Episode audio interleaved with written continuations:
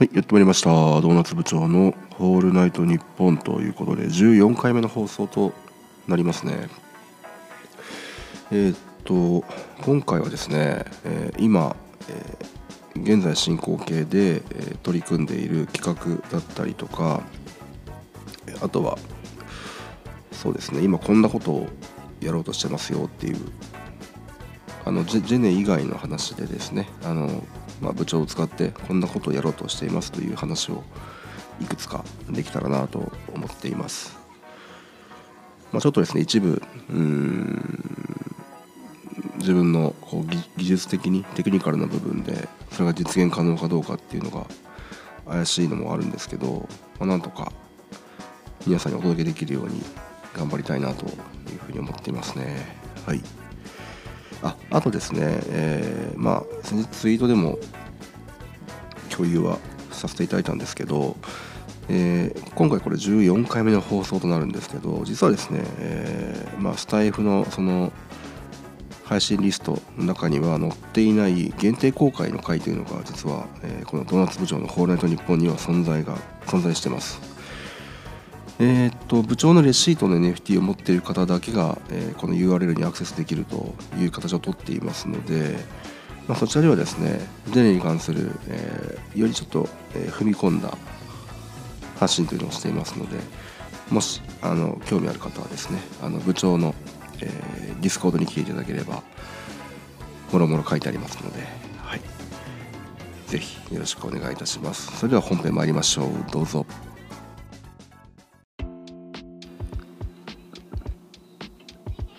はい、えー、まあ、冒頭申し上げた通り今現在進行形で、えー、チャレンジしていること、え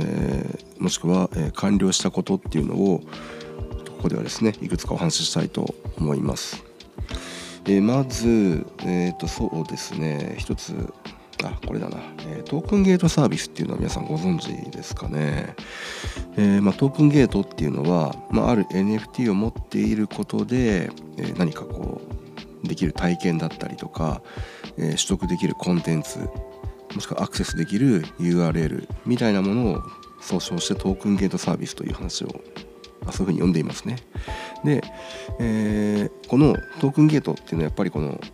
その該当の NFT を持っているかどうかっていうのが非常に肝になってくるわけですね。でそれがあの結果的に NFT のユーティリティみたいな話につながってくるとは思うんですけど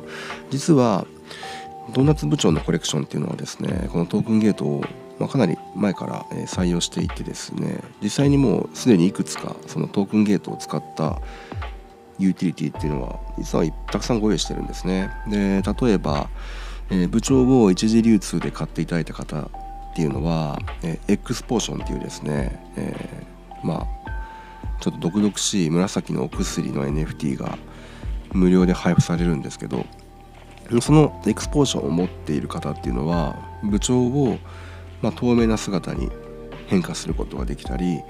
あとはカバードピープルパートナーズというですね、まあえー、CPP カバードピープルの二次創作コレクションですね。この CPP を、えー、ベイビー赤ちゃんの姿に変えたりできますよと、まあ、そういう使い方ができる NFT になってます。でこれも、えー、そのエクスポーションを持っているかどうかっていう判定するためにですねトークンゲートを使っていましたね。あとは、えー、っとまあ、部長を持っていることでいろんなこう体験だったり選択肢を体験してほしいということでドーナツトークンというですねユーティリティトークンこれあの上限発行数1000個しかないユーティリティトークンなんですけど、まあ、これを持っていると、え何かダウンロードできるコンテンツだったりこれを、え消費することでいやファウンダーである私にえーまあ、必要な数のドーナツトークンを送っていただくことで何かその別の NFT と引き換えられますよっていうそういうことを実はやっているんですね。なので割とですねドーナツ部長のコレクションとトークンゲートっていうのは切っても切れない関係に私はあると思っています。はい、で、えー、と今回ですねそのこれまでどんな、えー、といろんなあその NFT の認証に、えー、とあるトークンゲートサービスを使ってきたわけなんですけれど今回ですねこのトークンゲートのサービスっていうのを全て、えーと、スプレッドさんってご存知ですかね。あの NFT をこう無償で配布できるツールを展開しているあのスプレッドさんですね。このスプレッドさんと、えー、関係のある、えー、アンラッシュというですねトークンゲートサービスの方に全てえ乗り換えることにしましたという、まあ、これはお知らせ。実際まあ乗り換えたんですけどね、はい、引っ越しの方も全て完了いたしましたので今現在で言うと、えー、ドーナツ部長に関するユーティリティっていうのは全て、えー、このアンラッシュを使ってトークンゲート構築されています。ということで今回、えー、トークンゲートサービスっていうのを、まあ、アンラッシュさんのサービスに全て乗り換えることにしたということなんですけれども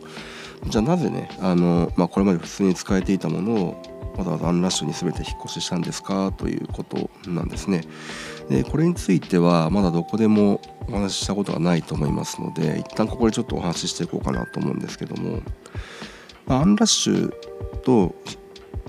こう非常に関係のあるスプレッドさんなんですね。でスプレッドさんがやっているこの NFT を配布できるツールっていうのはやっぱりあの初め私はその最初初期の頃から非常に注目をしていて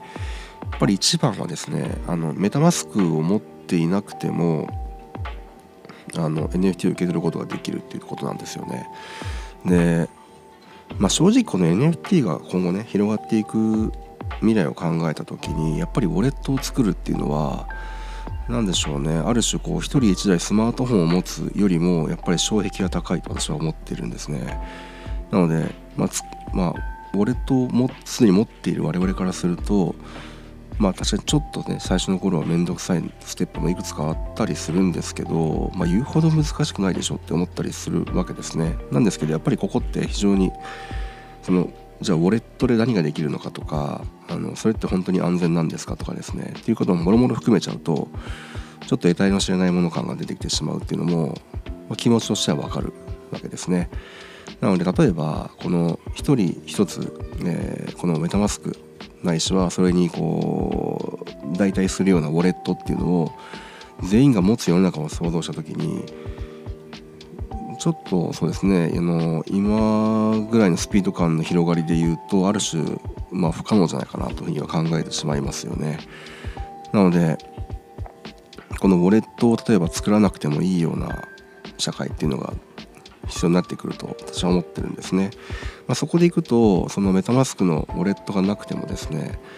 例えば Google アカウントとかメールとかですね、まあ、そういったところでこう独自にこう受け取れるウォレットを生成してくれる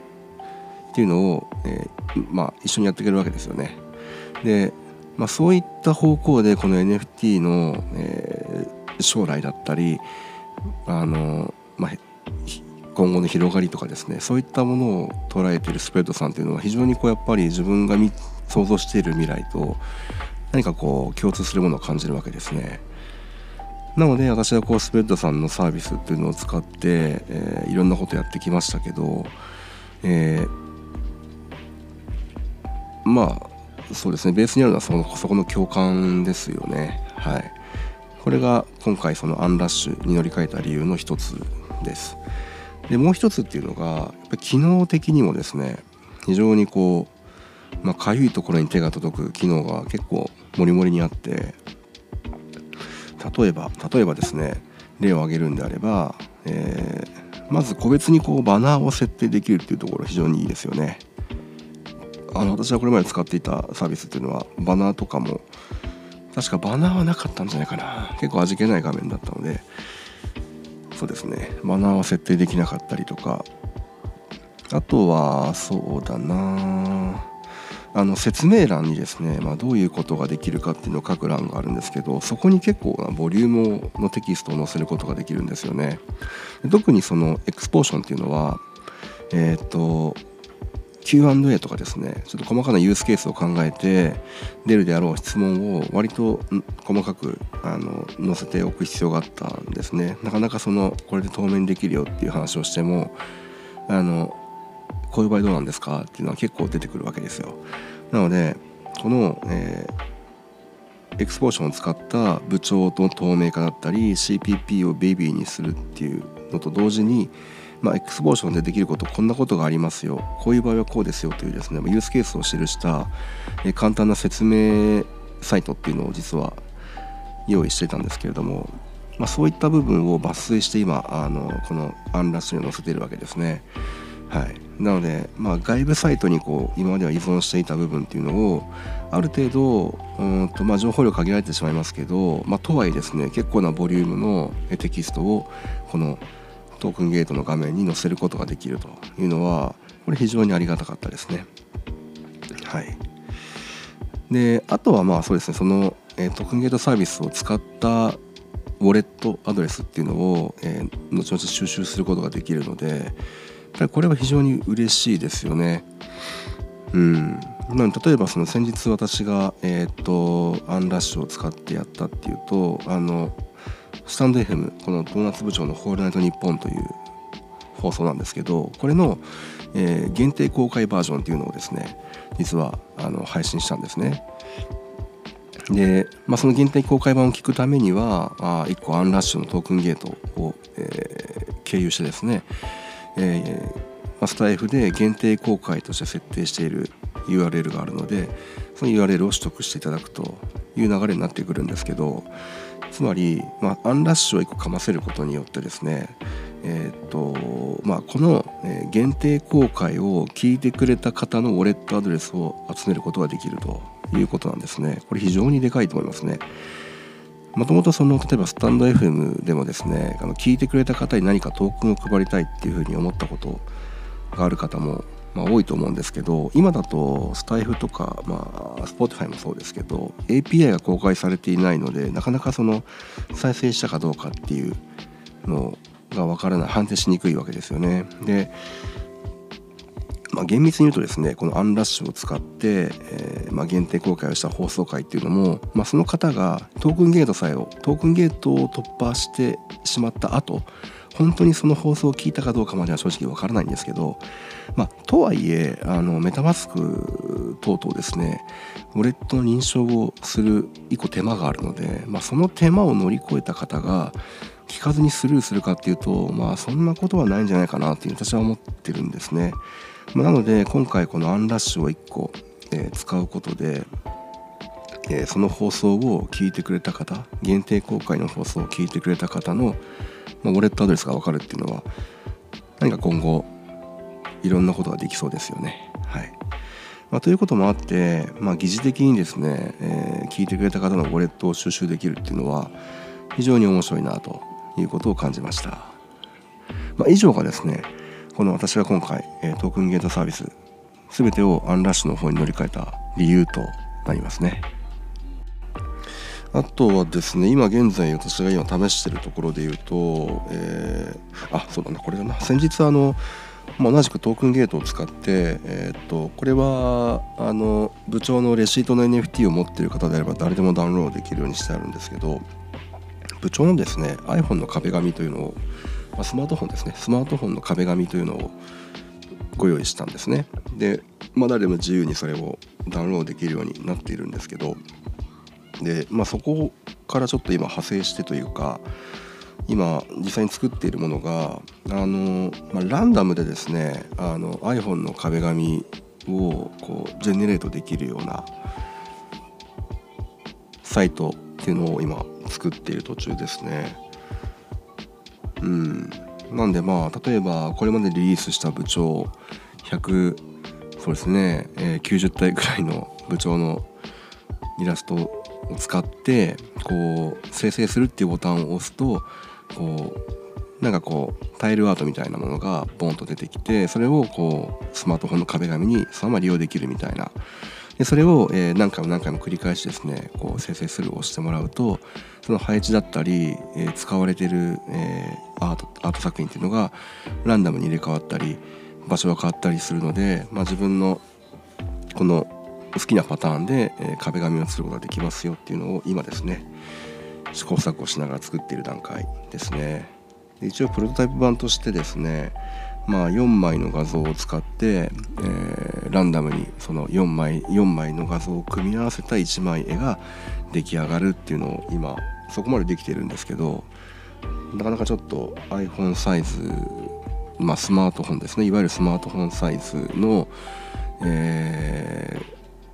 画像でかつまあ2 3 0枚ぐらいなんですかね配置されるイラストっていうのが。こう2 3 0枚の絵を、まあ、ランダムにこう切り替えて組み合わせてっていうこと。をなかなかまあできてない状態なんですけど、まあ、これに関してもですねあのコードのひな形っていうのはチャット GPT に書いてもらったコードを使いながら、えーまあ、それを手直ししながら今やってるところなのでなんとかねこれを形にして、えー、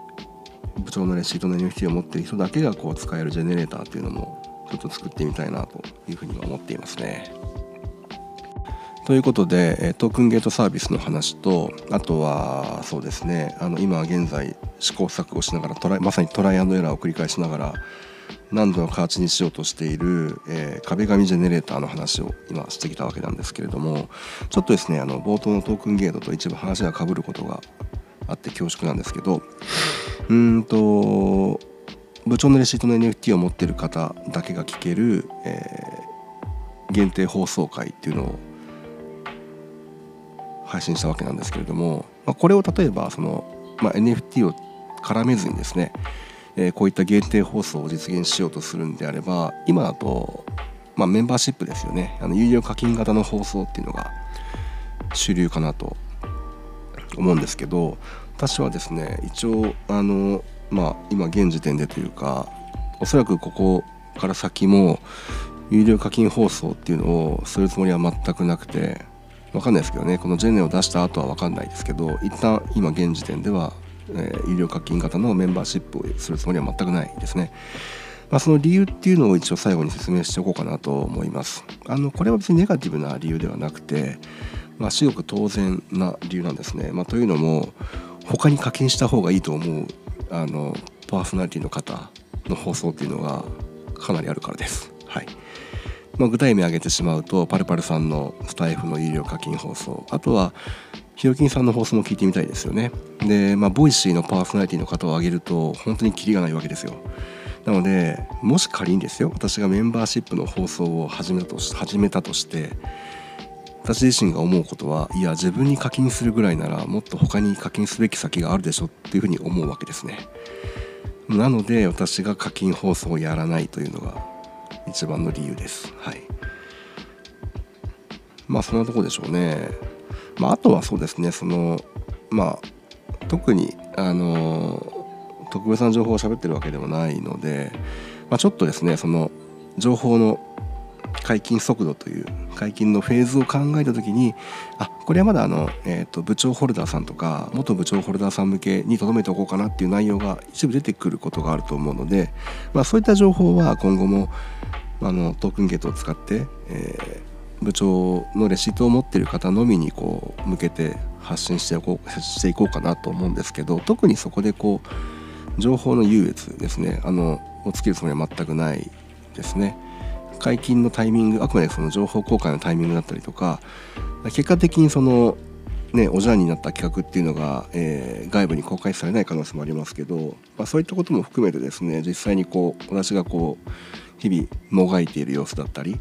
えー、試行錯誤している様子というのも、まあ、ホルダーさんや、えー、かつてですねホルダーだった方にも見ていただきたいと私は思っているので、まあ、そういった形で、えーまあ、メンバーシップという形よりは、えー、トークンゲートを使って、まあ、NFT を持っているからこそ聞けるみたいなことを提供していきたいなというふうに思いますね。はい、というわけでまあ今現在やっていることそして挑戦していることっていうのを、まあ、ジェネラティブコレクションや、えー、部長コレクション以外でのですね、まあ、かつ活動取り組みという形で、えー、ご紹介をさせていただきました。まあ、こういったですねあのなかなか日々のツイートだったりとか、えー、ディスコードの中での情報共有では見えてこない部分ですねあいつ今何もや配信発信してないけど何やってんのかなっていうまあ、そういうのを感じる方も多いと思うのでまあそういった部分をですねあの、まあ、ちょこちょここういう形で、えー、配信できたらなというふうには思っていますね。はいというわけで、えー、本日の放送は以上となりますのでまたですねあの引き続きよろしくお願いいたします。はい、えー、本日のご清聴ありがとうございました。ではまた。